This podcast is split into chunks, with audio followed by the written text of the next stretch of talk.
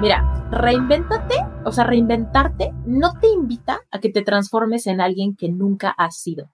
Realmente mi, mi misión o mi mensaje es que te reinventes en quien siempre fuiste diseñado a ser.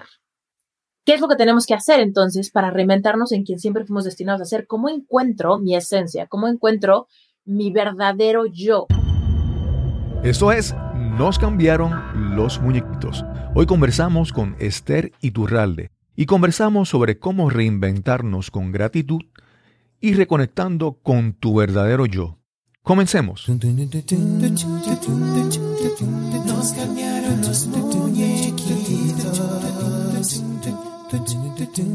Mi nombre es Cristóbal Colón. Soy un comunicador, un bloguero, un podcaster. Y eso es, nos cambiaron los muñequitos, porque lo único constante en la vida es el cambio.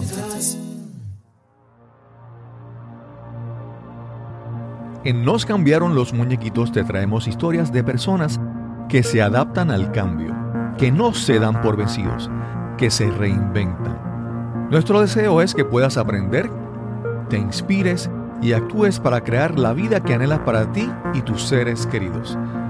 Gracias por acompañarnos en este episodio, el número 106. Hoy conversamos con Esther Iturralde. Esther es una life coach mexicana residente en Estados Unidos. También es la anfitriona del podcast Reinvéntate. Esperamos que disfrutes esta conversación con Esther Iturralde. Saludos, bienvenidos a Nos cambiaron los muñequitos. Hoy nuevamente tenemos una una conversación a distancia. Estoy conversando con Esther Iturralde. Desde México. ¿Cómo estás, Esther? Eh, muy bien, Cristóbal, aunque desde Las Vegas en realidad. Ah, estás en Las Vegas. Sí. Muy bien. Hace cinco meses que me mudé a vivir a Las Vegas.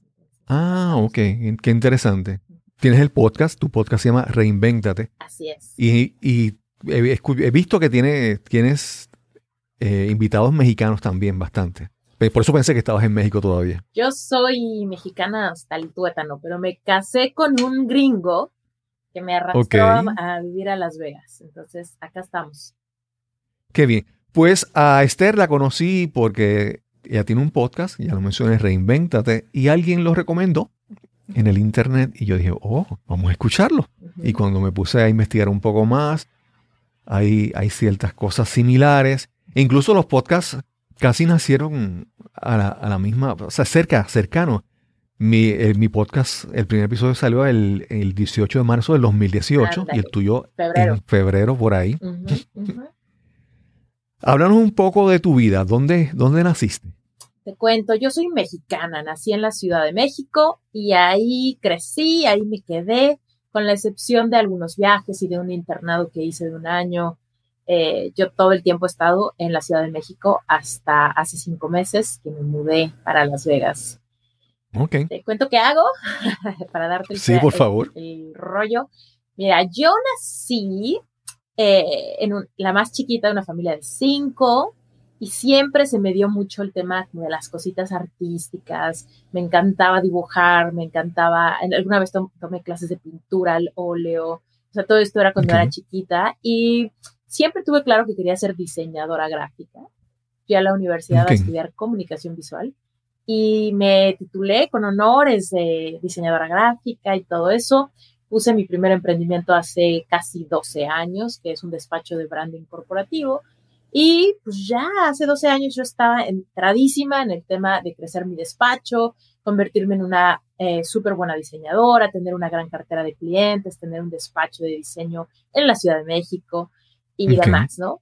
Pero a los tres años aproximadamente de este emprendimiento y de estar arrastrando la carreta de, pues del estira y afloje de conseguir clientes, ganar dinero, no ganar casi nada, un mes muy bueno, un mes muy malo, eh, me topé con una, un problema de vida que fue un rompimiento amoroso.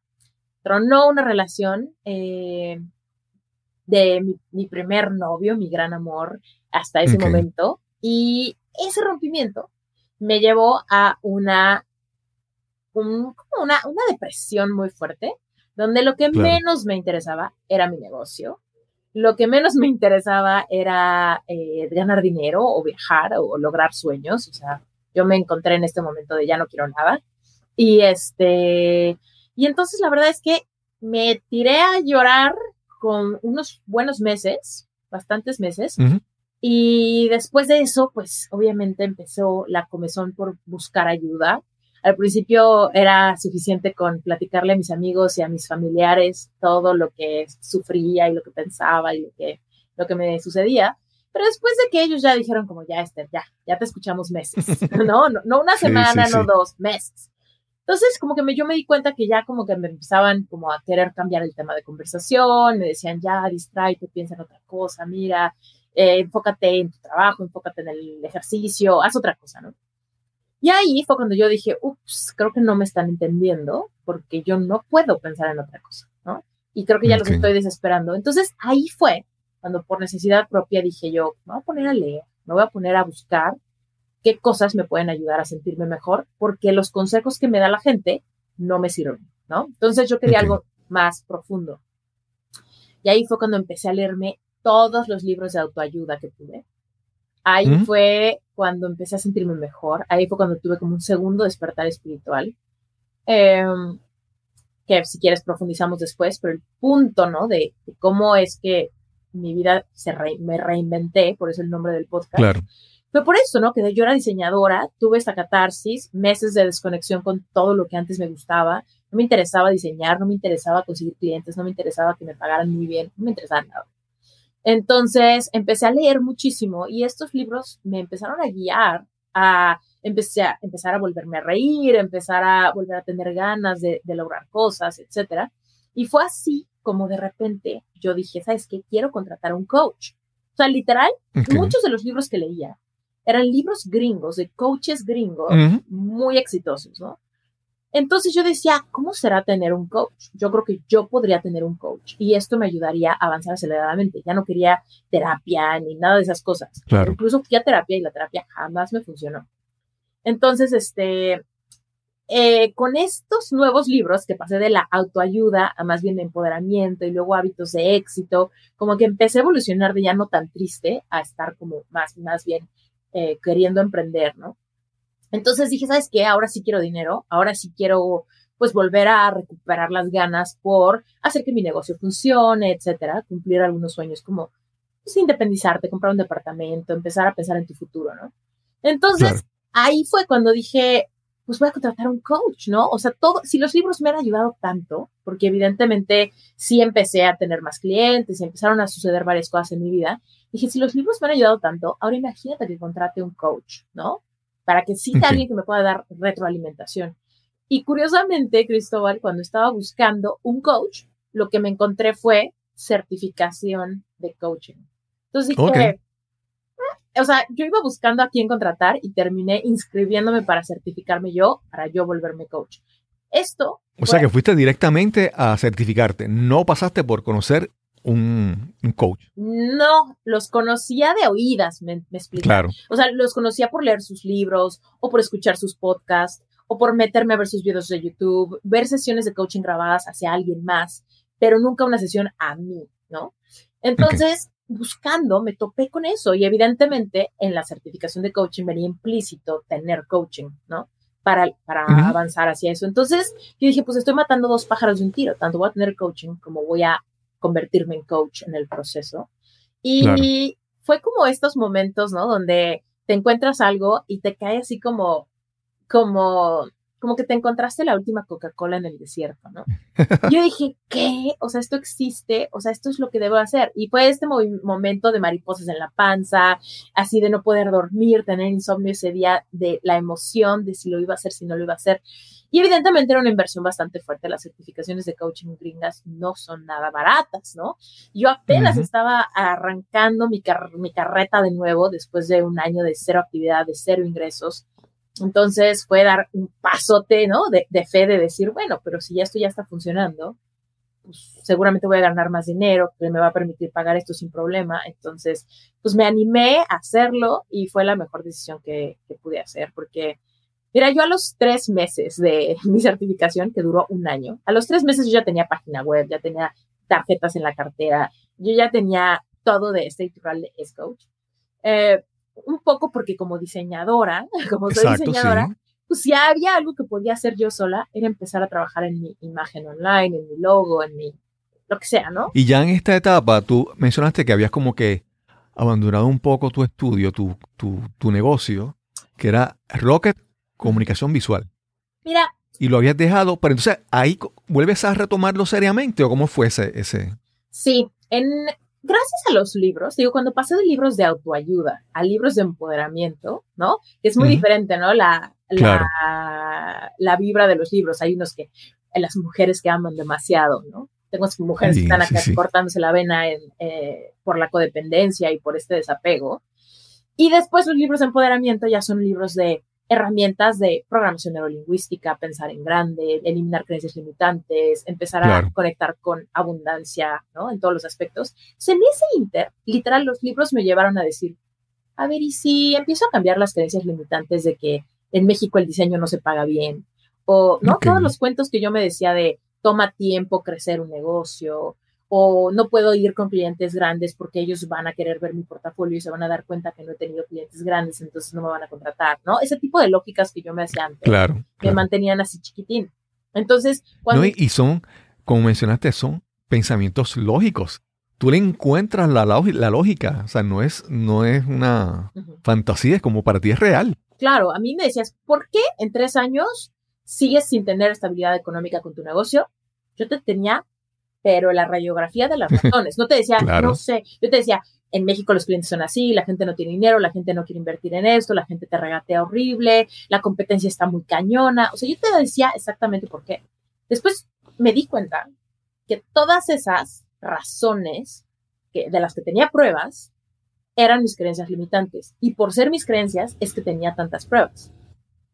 Entonces, me empecé a dar la oportunidad de usarme a mí misma como experimento de las sugerencias de los libros. O sea, lo que yo le digo a la gente de por qué a mí esos libros me sirvieron tanto es porque yo, yo agarraba un libro, Cristóbal, y el libro decía, no sé, una sugerencia, ¿no? Por darte un ejemplo, afirma lo opuesto a tus creencias, ¿no? Y yo en ese momento, y te estoy haciendo un ejemplo muy mínimo, pero el punto era, en ese momento, yo pausaba el libro, me levantaba, agarraba mi papel, mi cuaderno, lo que tuviera que necesitar, y en ese momento hacía el ejercicio.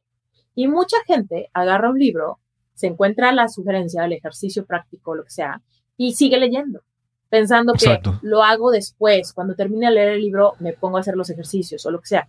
Y no, o sea, e, es, no sigas leyendo, en ese momento haz el ejercicio. Yo estaba tan obsesionada y necesitaba tanto un cambio en mi vida, que para mí era como, uh, ejercicio práctico, en ese instante lo hacía. Y muchas veces era a las 4 de la mañana, ¿no? O sea, porque yo siempre mi propia jefa nunca, nunca funcioné como con horarios de, bueno, mañana temprano cuando me despierte, ¿no? Era como, ahorita, ¿por qué me tengo que esperar? Además, tomemos en cuenta que ya llevaba meses perdiendo el tiempo obsesionada por por qué una relación amorosa no había funcionado. Entonces ya ahorita para mí era como, ya no tengo tiempo que perder, o sea, estaba a punto de cumplir 30 años, estaba en este momento de decir, me he sentido súper loser por meses, es mi momento de reinventarme.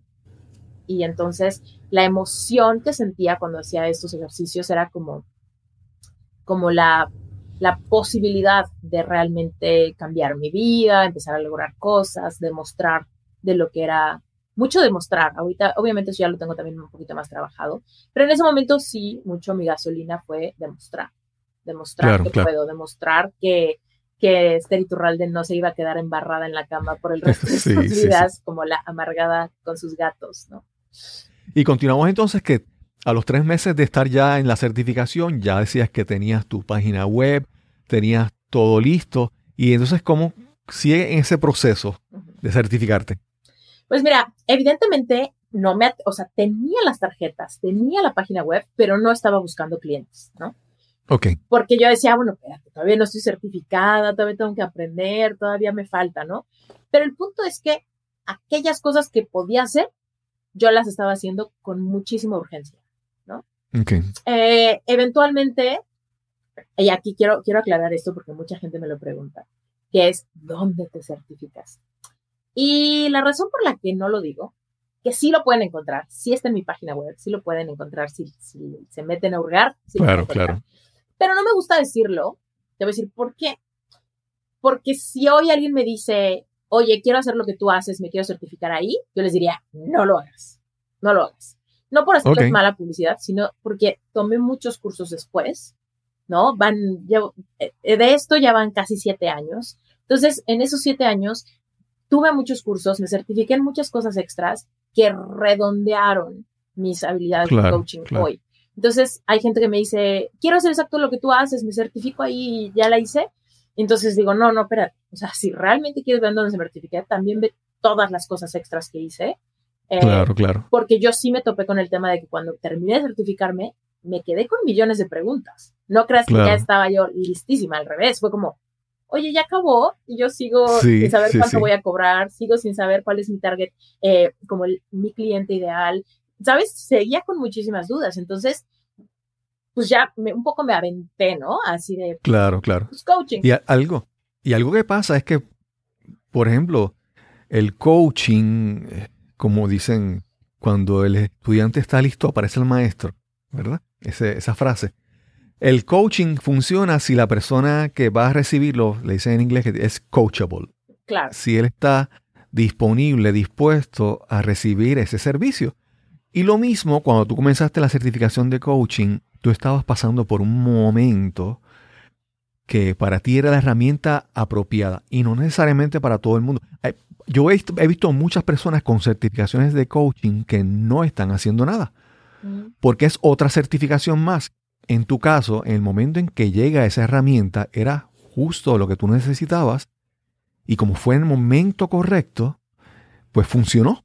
Y no necesariamente puede funcionar así para otras, otras personas. Sí, en mi caso fue como, como, digamos que lo que me dio permiso de reinventarme en términos de mi vocación, ¿no? Porque hasta yo en ese momento decía, yo soy diseñadora, pero me gusta mucho esto, ¿no?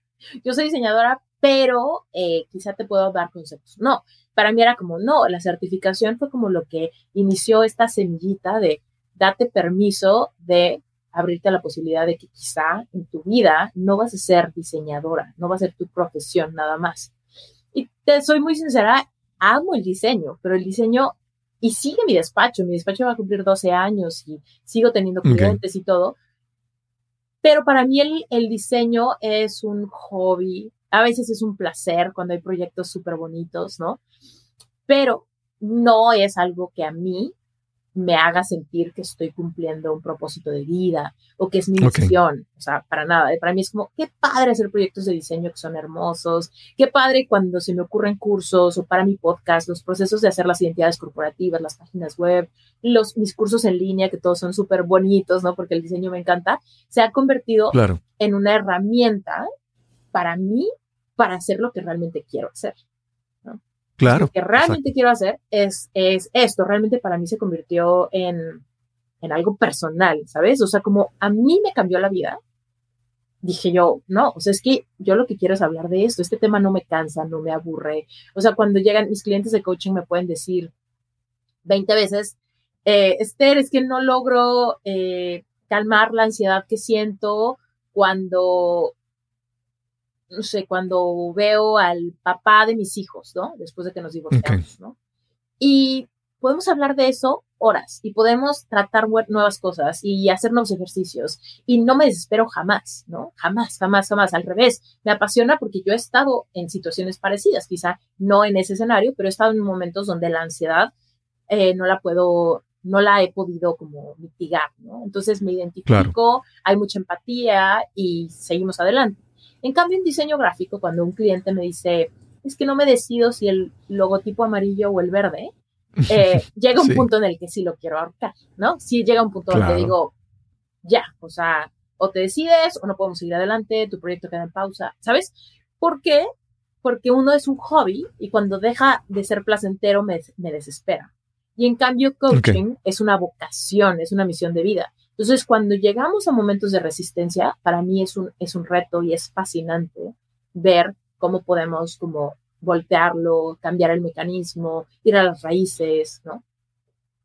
Claro, claro.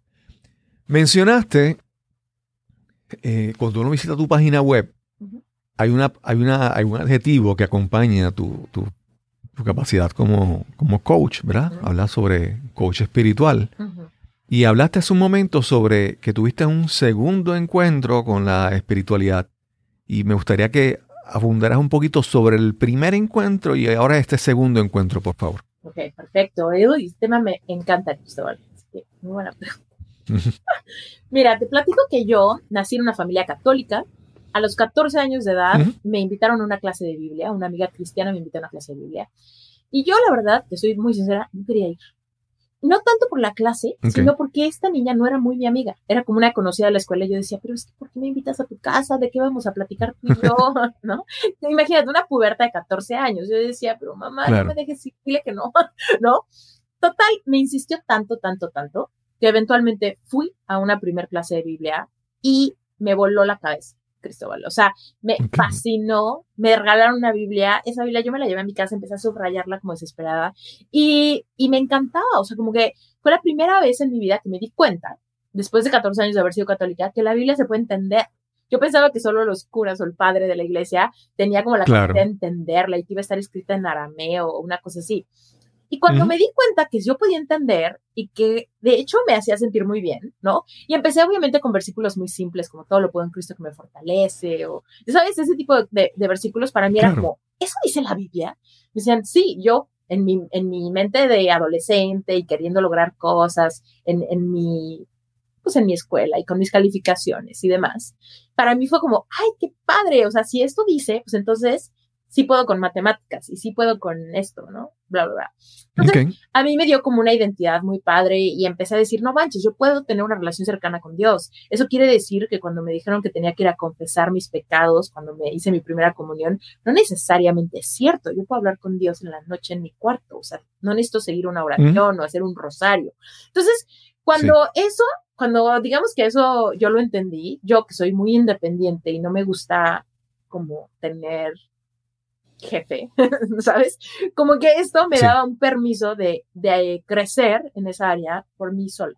Entonces, te dieron muchas situaciones, mi mamá después fue, mi mamá le encantó, después como que toda mi familia se medio volvió cristiana también, y yo me empecé a clavar en el tema de de hacer viajes de misiones. Entonces, mi primer viaje de misiones fue a la India a los 15 años, después me fui a Panamá, luego me fui a Nuevo México, luego me fui a Italia, o sea, me fui a muchos lados de misiones y eventualmente cuando salgo de la preparatoria a los 19 años, me lancé a un internado cristiano, a dedicar un año de mi vida, a profundizar en mi relación con Dios y te puedo decir que en esos momentos de mi vida yo me sentía muy cercana a Dios. O sea, yo literal, si tenía algún problema, lo más que hacía yo era como tener momentos de meditación, de contemplación, para aclarar mi mente, para alinearme, para como creer lo que dice la Biblia, ¿no? Y, y, y, demás. Pero lo que te contaba hace rato, que por ahí de mis 28, eh, 29 años estaba dando este rompimiento amoroso, en ese momento se me, se me desmoronó todo mi, sistema de creencias, de valores, de planes, lo que me había imaginado ya que iba a ser mi vida, se esfumó. Entonces, en estos momentos, yo me di cuenta que nada de mis creencias eh, o nada de mis estructuras espirituales anteriores me estaban sacando del hoyo. Nada. O sea, yo decía, Dios mío, ayúdame. Y pues sí, pero de todos modos mi oración era horrible. Mi oración era súper desconectada, era una oración súper de víctima. Y te, cuento nada más porque a, mi audiencia yo le cuento todas mis, intimidades y, me abro, me capa capa en estas oportunidades porque creo que es muy importante hablar con la verdad. Y yo le pedí a Dios hace cuenta, imagínate esto. Yo todavía no superaba la pérdida de mi novio, ¿no? Entonces yo agarraba y decía, todas las noches voy a acercarme a Dios. Pero mi oración era esta Dios mío, por favor, ayúdame a que regresemos. Sí. Y en el Inter, en lo que me das eso, permite que esta persona, o sea, que mi ex, no conozca a nadie. Esa era mi oración. Regrésamelo. Sí, sí, sí, sí. Por favor, que no conozca a nadie. ¿no? Regrésamelo, por favor, que no conozca a nadie. Te voy a decir, ahí había una falla fundamental en mi amor propio. Yo en ese momento estaba tan deprimida que no era capaz de ver que mi oración implicaba que yo pensaba, si él conoce a alguien, nunca va a volver conmigo. Porque cualquier persona que conozca va a ser mejor que yo, entonces nunca va a volver conmigo. Para que él regrese conmigo tendría que haber una ausencia de competencia, ¿no? Claro, claro. lo cual obviamente en su momento no lo veía. Yo estaba en un momento súper oscuro, no tenía claridad, no podía ver más allá. Pero hoy que lo veo, digo, no manches, era una oración completamente desconectada. Entonces, evidentemente nunca se me dio ese, ese, esa oración. Incluso lo primero que hizo mi ex fue conocer a su vecina, ¿no? Tan fácil como la vecina. Pero el punto acá es que, o sea, yo me di cuenta dices, es que no me funciona, siento que mis oraciones no llegan a ningún lado, me siento súper abandonada, me siento perdida, me siento sola, tengo miedo, mucha ansiedad. Y entonces yo decía, ¿qué onda que todas mis, mis estructuras de acercarme a Dios y leer la Biblia y quién sabe qué, no me servían, pero para nada, para superar estos momentos de genuina angustia. Entonces, nos vamos a mi segundo despertar. Bueno, pues fue cuando entendí una cosa fundamental. Y esta premisa la repito y la seguiré repitiendo toda la vida. Desde el entendimiento de los que creemos que somos seres espirituales teniendo una experiencia física, ¿no? O sea, si tú crees que tú eres un ser espiritual y eres de carne y hueso como yo, estás teniendo una experiencia física, ¿no? Exacto. Entonces, partiendo de que primero hay que creer eso, ¿no? Porque hay gente que me dice, no, yo no creo que soy un ser espiritual. Ah, bueno, pues entonces todo lo demás no te va a penetrar, ¿no? Pero partiendo desde si esa premisa es cierta en tu vida, si es cierta en tu subconsciente, si tú estás dispuesto a abrirte a la posibilidad de que eso sea verdad, entonces no puedes solamente pretender que puedes tener una conexión espiritual sin tomar en cuenta las leyes universales que rigen el planeta Tierra. Y estamos hablando de leyes de las leyes físicas. ¿Cómo cuál? Exacto. Nadie nos resistimos a la ley de la gravedad, ¿cierto? Todos sabemos que estamos pegados sí, al piso tú, tú brincas en Puerto Rico, yo brinco en Las Vegas y los dos regresamos al piso, ¿cierto? Sí. Bueno, y eso no, y, y, yo, que creo, y un ateo del otro lado del mundo, igual brinca y regresa al piso, ¿cierto? Pues no tenemos que creer en Dios o no tenemos que tener un despertar espiritual para que las leyes físicas que rigen este universo apliquen a nosotros, ¿cierto? Entonces, tú podrás tener un despertar espiritual o no, y de todos modos las leyes físicas están actuando. Entonces, en estos momentos, yo quería eh, conectar con Dios, quería casi, casi milagros en mi vida, sin que las leyes universales aplicaran a mi vida. Y aquí es donde te puedo hablar de cuáles son y, a qué me refiero. Bueno, por ejemplo, la física, cuántica, la ley de la atracción ha sido como, como muy mistificada, ¿no? Por muchos libros y demás, pero la ley de la atracción tiene todos sus principios en física cuántica, ¿no? Física cuántica no, no es de que yo me lo imaginé o de que alguien se lo inventó en una religión, no, literal, es física cuántica. Según, según la energía que tú tengas en tu cuerpo, literal, si tú estás en, una, en un momento de, de profunda melancolía, tienes muy poca fuerza en tu cuerpo. Literal, te sientes completamente abatido, hay gente que no se puede parar de la cama, gente que no tiene energía ni para comer, literal no tienes energía, tienes una energía en una frecuencia vibratoria muy baja. Pero ¿qué pasa, por ejemplo, cuando cruzamos la meta de un maratón?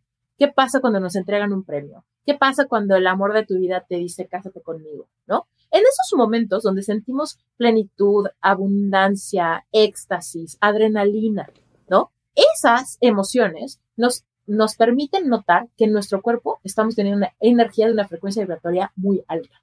Nos sentimos así, queremos brincar, queremos abrazar, queremos llorar, porque eh, literal somos como una bomba de energía en una vibración alta. Bueno, según tu vibración energética, tú vas creando tu reflejo en el mundo, ¿no?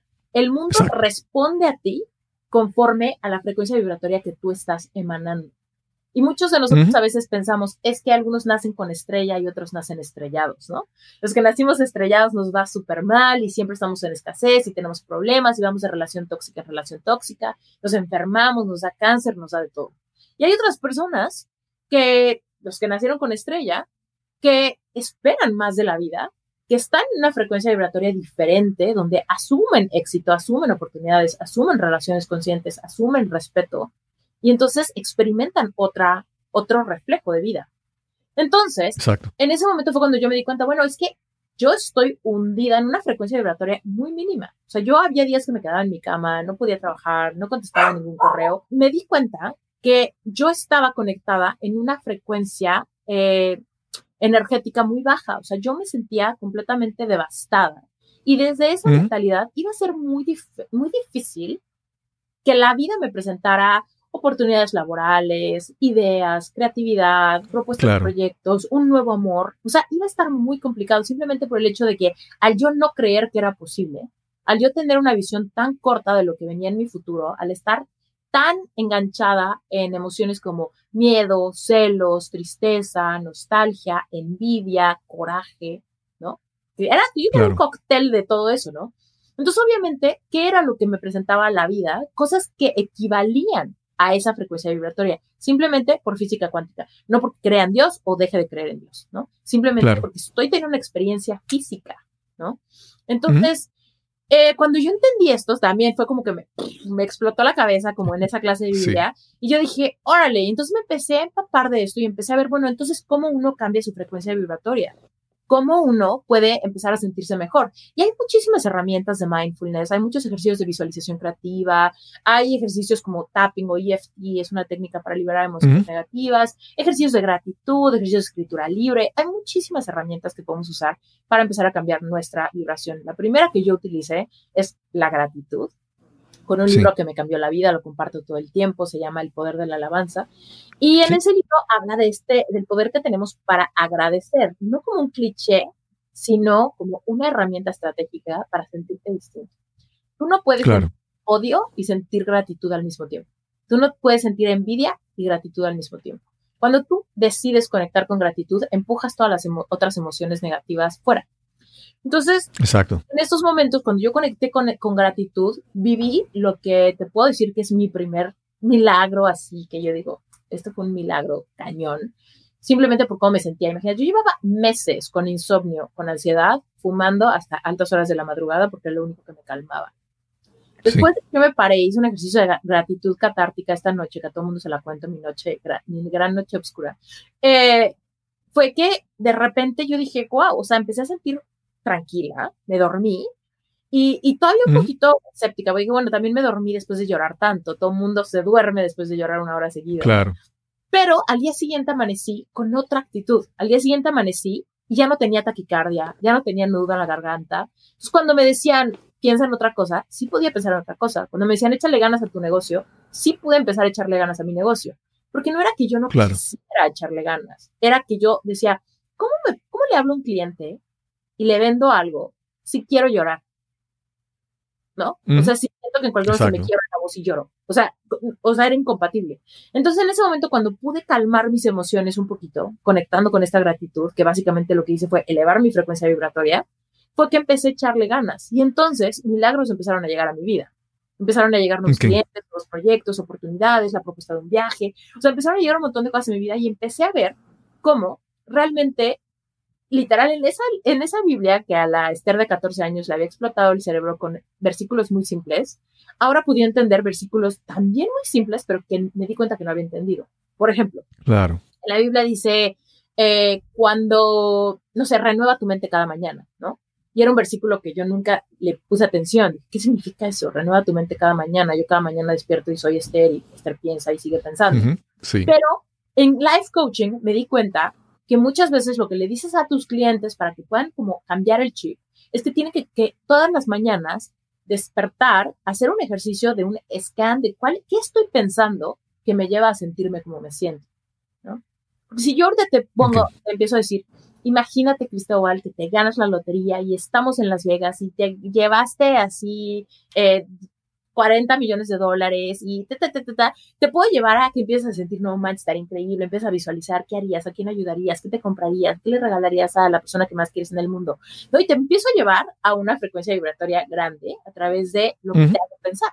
Pero si yo ahorita te digo, imagínate que el, coronavirus se expande de una manera que termina la raza humana y de hecho le da a la persona que más quieres y la muere en tus brazos. O sea, no te quiero llevar ahí, pero puedo hacerlo y te podría llevar a sentir mucha ansiedad, a, elevar tu frecuencia cardíaca, a sentir desamparo, a sentir muchas cosas feas, ¿no?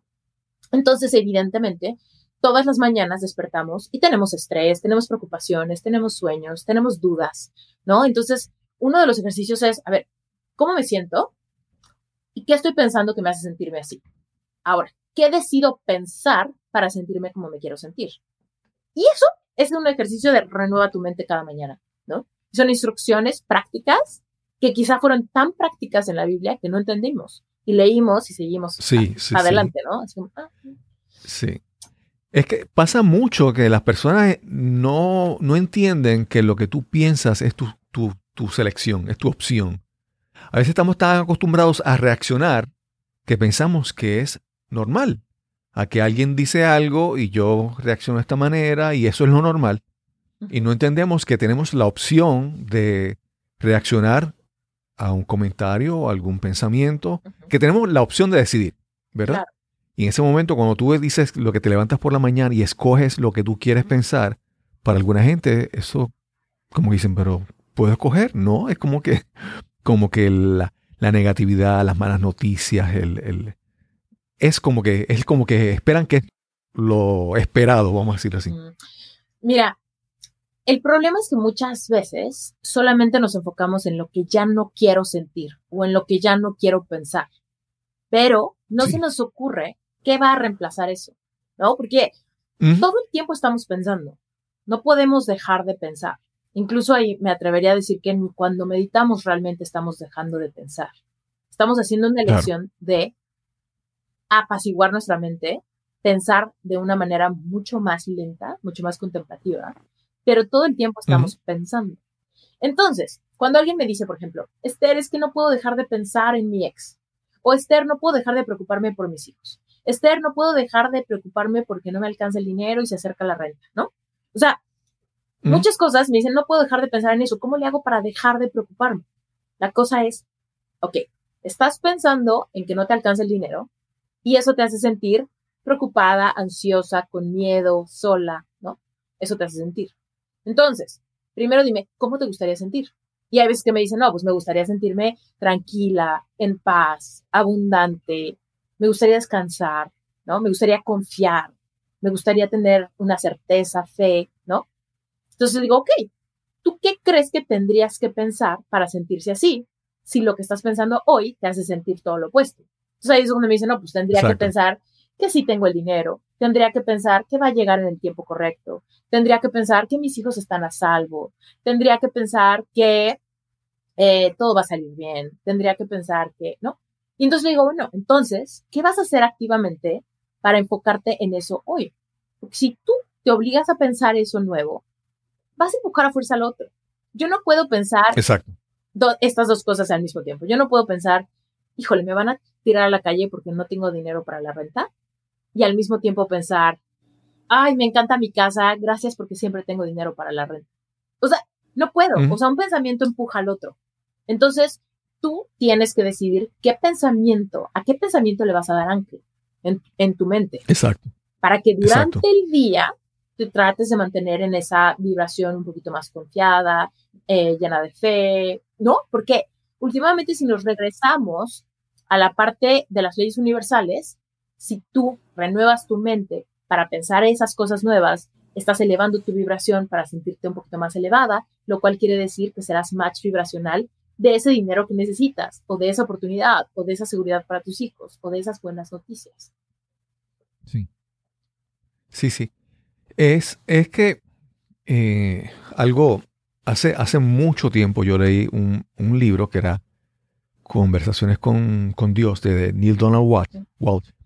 Y aunque hay veces que tú lees un libro y todo te gusta, o hay veces que tú lees un libro y solamente una o dos ideas se quedan contigo. Y siempre recuerdo ese libro que la idea que se quedó conmigo para siempre es que cuando tú agradeces, cuando en tus oraciones tú agradeces, reconoces la presencia de eso en tu vida.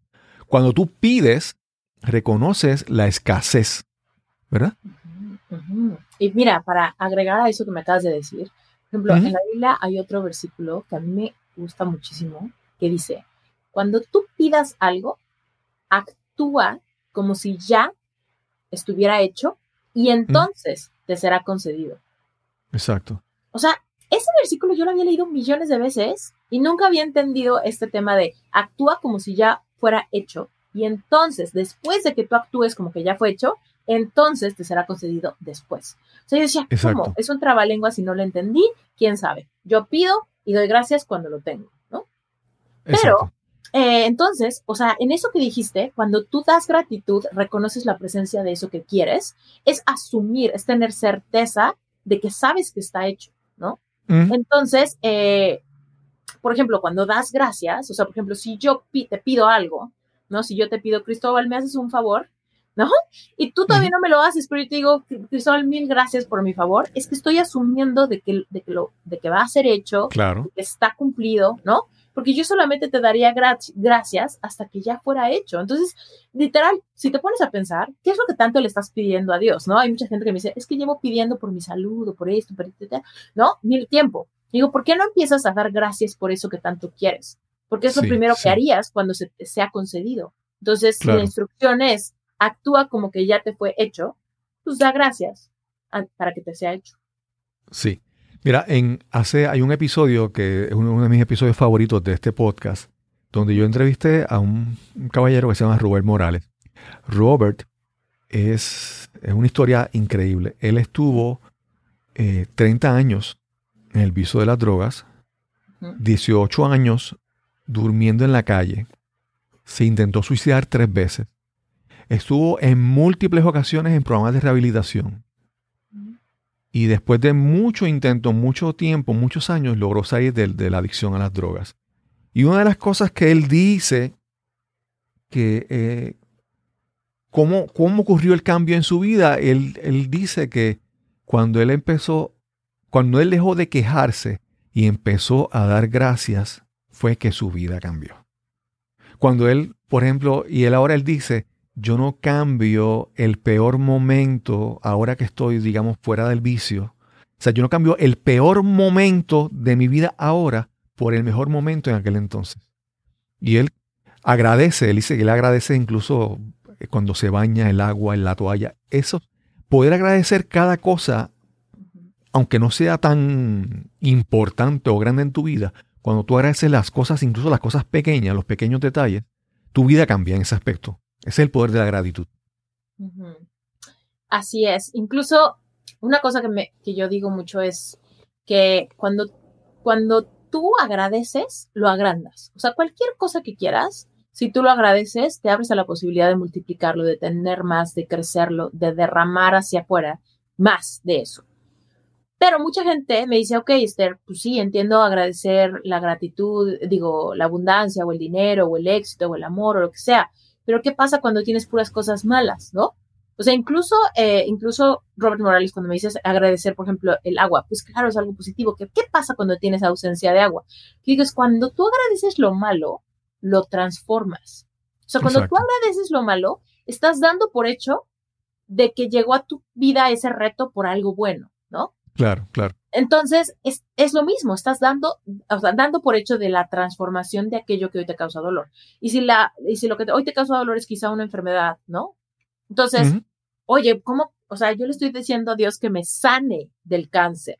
¿Cómo puedo decirle a Dios gracias por este cáncer, por ejemplo? Y es como, no va, no son contrarias. Tú primero, tú quieres sanar, ¿no? Después dar gracias a lo que este cáncer te está te está llevando, te está llevando a acercarte, te está ayudando a trascender una emoción, te está llevando a, ver poder en tu vida, ¿no? Entonces lo agradeces porque estás dando por hecho, primero, que vas a sanar, ¿no? Primero das gracias por, pides sanar, das gracias porque sanas. Después también das gracias por la experiencia de tener cáncer, por todos los aprendizajes que van implícitos, ¿no? Incluso en la Biblia hay otro versículo que dice, para los que creen, todo obra para bien. ¿Qué es todo? Pues todo, todo lo malo, ¿no? En ese momento a mí me retaba mucho que yo decía, híjole, en serio, agradezco lo malo. Y literal esa noche que te digo que yo lloré y tuve esta catarsis de gratitud, yo la verdad tenía muchísimas cosas malas eh, ahí, Cristóbal. O sea, por supuesto tenía, gracias por el apoyo de mis papás, gracias porque tengo donde vivir, gracias porque tengo comida, gracias porque puedo darme el lujo de no levantarme y no trabajar, ¿no? Y nadie me va a echar a la calle. Pero mucha de mi gratitud ese día fue gracias porque no me quiere, ¿no? Gracias porque me rechazo horrible, gracias por esta humillación y la despedida, ¿no? Gracias por, eh, porque me siento sola, gorda, fea, abandonada, ¿no? O sea, y de repente esa era la catarsis que yo decía, literal, estaba yo, ya intenté mil cosas, ahora estoy con el corazón en la mano acá, eh, atreviéndome a ver si esto va a ser verdad. Y te digo que allí yo tuve mi primer momento de sentir esta paz que sobrepasa todo entendimiento, ¿no? Que eh, había sido una, pues una cosa de oídas, ¿no? Nunca había experimentado yo de verdad la paz que sobrepasa todo entendimiento. Muchas veces había sentido paz, pero ¿cuándo? Cuando todo va bien, cuando estoy contenta, cuando mi familia está unida y siento paz, esa no es la paz que sobrepasa entendimiento, esa es la paz que entendemos, la paz que esperamos, la paz que tiene sentido, porque todo va bien. Pero la paz que sobrepasa todo entendimiento es cuando eres capaz de sentir paz y todo va mal. Sí, sí. Hemos hablado bastante sobre la gratitud y otras cosas. Y cuando tú, en el tema que tocas constantemente en tu podcast, es la reinvención. Yo, fíjate, esta mañana escuchaba tu, tu podcast y mientras por las cosas que están pasando en mi vida y por el, por el mensaje que estaba escuchando en ese momento, yo entendí que a veces pensamos que queremos reinventarnos, a veces queremos reinvención, pero realmente lo que estamos haciendo es como una redecoración, vamos a decir así. Queremos reinventar, pero lo que estamos haciendo es que en, nuestra, en nuestra casa estamos reacomodando los muebles de otra manera y es una es una decoración, pero cuando hablamos de reinvención, es como cambiar el mecanismo interno que te mueve, ¿verdad? Es un cambio más profundo.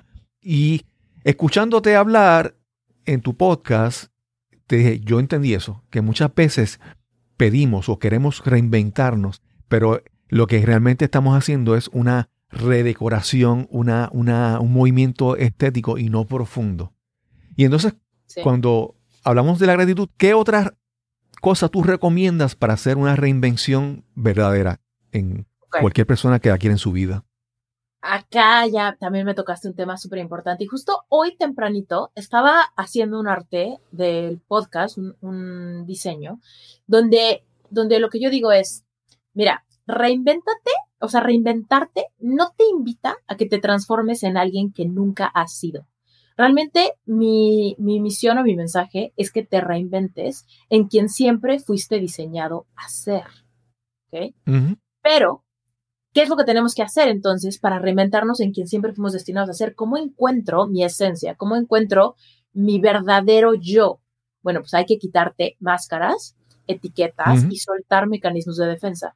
O sea, nosotros evidentemente en la vida empezamos a desarrollar, em, digamos que hacemos códigos de significado cuando somos chiquitos, de aquello que yo veo me genera amor, aceptación y validación.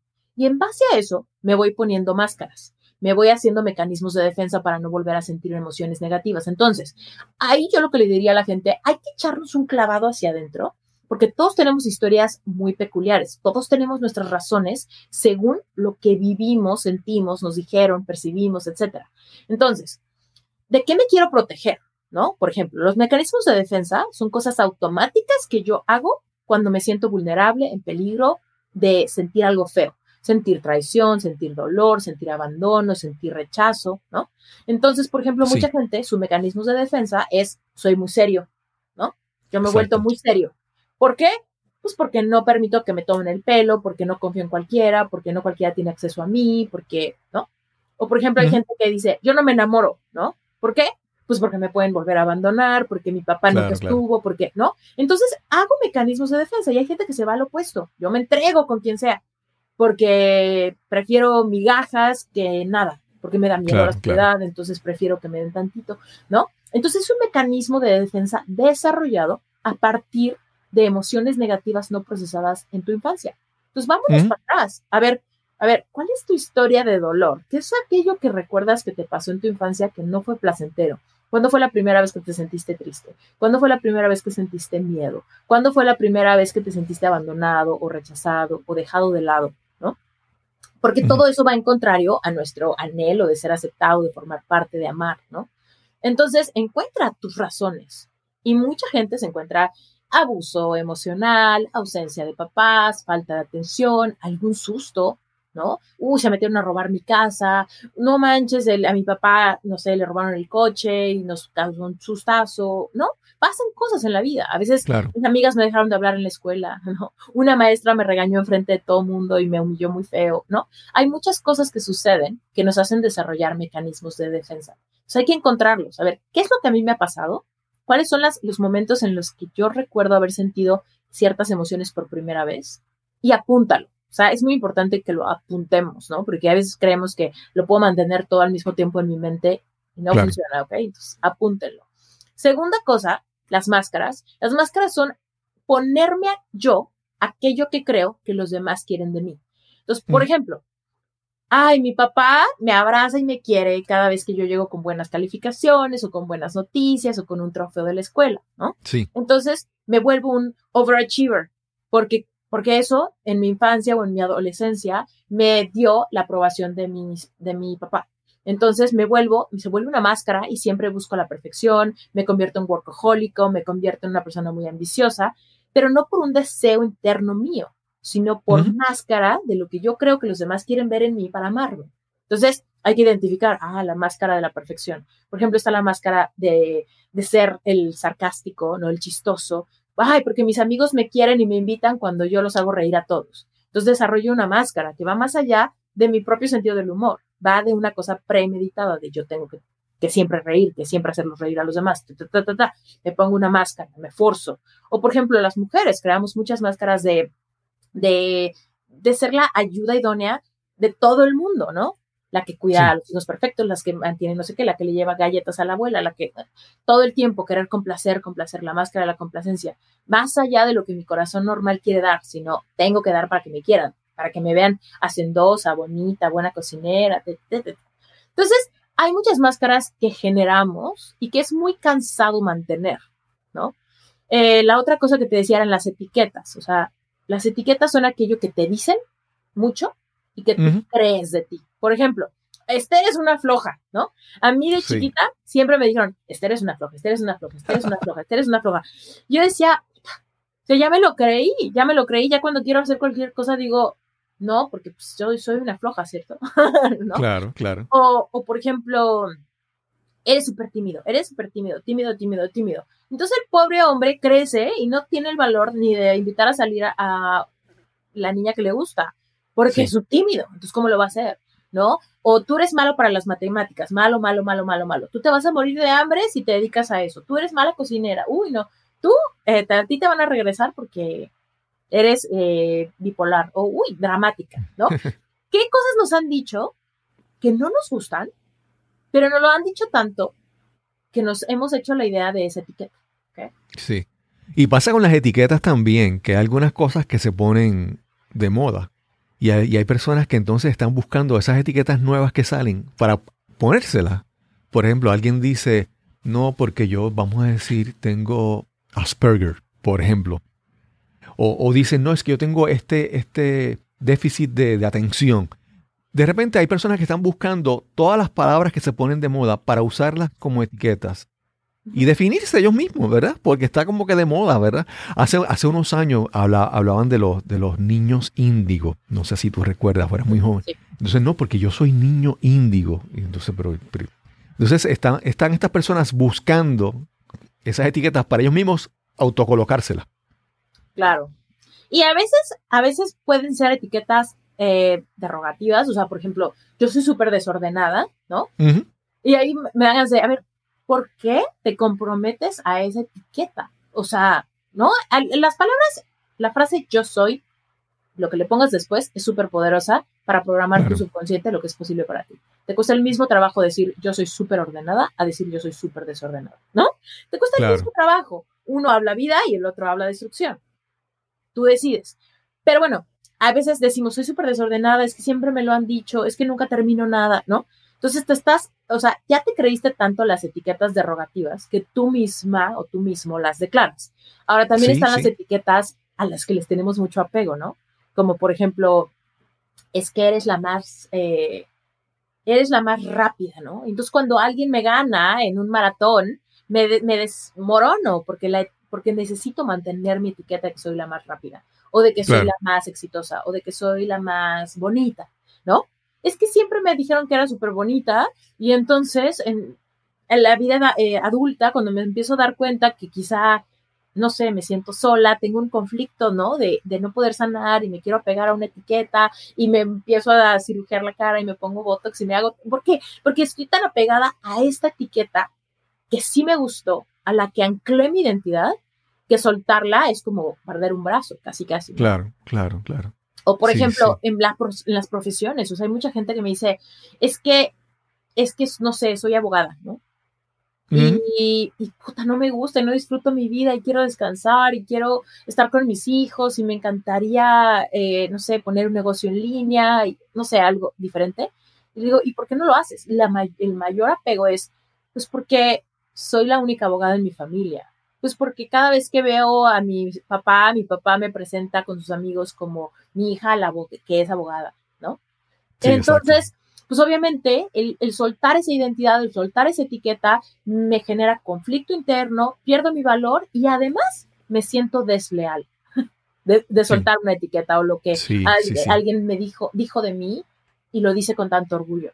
Entonces, bueno, hay de dos etiquetas, ¿no? Las etiquetas con orgullo y las etiquetas derogativas. Y ambas nos deterioran encontrar esa autenticidad dentro nuestro. Entonces, para, para englobar todo lo que te dije ahorita, pues es, es, muchísimos ejercicios de reflexión que evidentemente los puedes trabajar con un coach. Un coach te lleva a eso, a identificar eh, dónde está aquello que te está estorbando para que tú seas la mejor versión de ti. Que la mejor versión de ti es quien fuiste destinado a ser, ¿no? Claro. Solamente que nos ponemos tanta tapadera que al rato no sabemos distinguir nuestra intuición, nos confundimos muchísimo por todo, eh, tenemos conflicto para tenemos que preguntarle a 20 gentes para escoger un vestido o para escoger carrera o para escoger con quién casarnos. Y de repente claro, dices, claro. ¿cómo estás tan perdida que no puedes como, como sentir tu alineamiento o sentir certeza con tus propias decisiones? Pues es porque tengo tantas máscaras, tantos protectores y tantas etiquetas colocadas que no sé ni quién soy. Entonces, cuando, cuando yo te invito a que te reinventes, te invito a encuentra todas las etiquetas impuestas o puestas voluntariamente y libérate de ellas Después, encuentra todas las máscaras, todo aquello que tú crees que los demás esperan de ti para amarte y atrévete a quitártelas y ver si la, cómo la gente responde. Algunos te van a amar y algunos no. Pero ahí viene la parte de poner límites y de desarrollar un amor propio tal que no te importe quién te rechace, ¿no? Qué bien. Y la, la, y la de los mecanismos de defensa es esa, ¿no? De, a ver, ¿cuáles fueron mis primeros encuentros con estas emociones que me asustan? ¿Y cómo es que me estoy protegiendo cuando siento que puedo estar en riesgo de sentir esas emociones de dolor otra vez? Y entonces entender una cosa muy importante, que es el mayor privilegio de la experiencia humana, si tú eres de carne y hueso, como Cristóbal y yo, eh, tienes que reconciliarte con tu capacidad de sentir. O sea, si tú eres humano, sentir es un privilegio. ¡Wow! Eso es, de eso se trata esta vida, de sentir. Desde sentir sabores, ¿no? Con el sentido del, gusto, hasta sentir un abrazo, ¿no? Hasta sentir mariposas en la panza porque te enamoraste, hasta sentir un vacío en, el, en la panza cuando alguien se muere. Todas las emociones son un privilegio sentirlas. Ahora, como nadie nos enseña a sentir, tenemos mucho miedo de algunas, ¿no? Tenemos miedo de la tristeza, del enojo, de la rabia, de la venganza, de los celos, de... Y la clave es, hazte la idea de que las emociones que no te atreves a sentir son las emociones que más cargas en tu vida de manera subconsciente. Tú crees que no, pero ahí están y eventualmente salen a la superficie. Y esas emociones atoradas son mucho las que se, las que se desarrollan como enfermedades crónico-degenerativas, porque estás constantemente apabullando tu sistema nervioso al no permitirte sentir. Claro. cambio, y, cuando fluyen, hay liberación, liberas tu sistema nervioso, te abres a la posibilidad de ser humano y que de repente te enojas, pero si fluyes en ese enojo de una manera segura y controlada, que evidentemente no te vas a ir a, a gritar en el medio de la calle porque estás enojado, pero sí puedes en tu casa desahogarte escribiendo, haciendo tapping, meditando, soltando, en oración, reflexión. Hay muchas formas en las que puedes hacer espacio para cualquier emoción. Qué bien, qué bien. si nos dejan, estamos aquí tres horas conversando. Sí. Esther, entonces, las personas que quieran conocer un poco más sobre ti pueden buscarte en esteriturralde.com. ¿Y qué pueden encontrar ahí? En tu página? cuando se meten a mi página, lo primero que van a encontrar, ahí, si hacen un scroll hacia abajo, van a encontrar un regalo para quien quiera. Eh, son siete meditaciones guiadas por mí que te van a llegar solamente si te suscribes, te llegan a tu correo, son siete meditaciones para cada uno de los días de la semana, donde yo te enseño a conectar con algún concepto bonito para que eleves tu frecuencia vibratoria y tengas un mejor día y empieces a explorar si no estás acostumbrado a pasar tiempo en meditación. Esta es la mejor forma de iniciar una práctica de mindfulness. Eso es completamente gratis. Abajo vas a encontrar mis servicios. Yo tengo un grupo de estudio mensual hermoso que se llama Relevante Espiritual. ¿Por qué se llama así? Pues porque hablamos de temas relevantes para nuestra vida actual desde un despertar espiritual. Entonces, hablamos de eso, de qué hacer con infidelidades, qué hacer con escasez, qué hacer con emociones, con ansiedad, con miedo, ¿no? ¿Cómo hacerle para empezar a crear la vida que queremos integrando un despertar espiritual al mismo tiempo que entendemos las leyes universales que rigen este mundo y entonces poder hacer qué, lo que digo muchas veces, manifestar, que básicamente es crear tus propios milagros. El Relevante Espiritual es un grupo de estudio, no es un curso, es un grupo de estudio donde te puedes meter cuando quieras y puedes cancelar cuando quieras. Cuesta 18 dólares al mes y ahora sí que es abierto a la gente para cuando, cuando se quieran meter. Pero evidentemente la meta es que cada semana vayas creciendo, me puedes hacer preguntas directas, es, una plataforma cerrada solo para miembros, se genera un ambiente padrísimo, puedes leer las preguntas de los demás y bueno, es, es, es muy bonito porque realmente hablamos sin ningún tipo de juicio, sin ningún tipo de, o sea, no existen preguntas tontas, ¿no? Y a veces les digo, ay, me da pena preguntar esto, ¿no? O sea, ahí es cero juicios, cero, cero tabú, cero pero nada de eso. Eh, también tengo cursos, tengo un curso para personas que están pasando por ese corazón roto, es un curso de nueve semanas que se llama Epic Heart, es literal, te llevo de la mano desde sensaciones de abandono y de querer regresar con tu ex o querer ir a ahorcar a tu ex, te eh, llevo a superarlo para aprender a empezar a emocionarte por lo que puede venir en tu vida. Tengo otro curso que le sigue, que es un curso de amor propio para aprender a manifestar amor romántico, encontrar una persona que sí está alineado contigo, desarrollar una relación consciente. Por ahí tengo un curso de tapping también para enseñarle a la gente a liberar emociones negativas a partir de, este, de acupresión y de programación neurolingüística.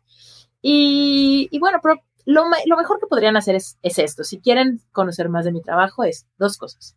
Primero, buscar mi podcast que se llama Reinventate. Literal, lo pueden encontrar en todos lados. Está en YouTube, está en Spotify, está en Apple Podcasts, está en Stitcher, está en mi página web, está por todos lados. Reinventate Podcast.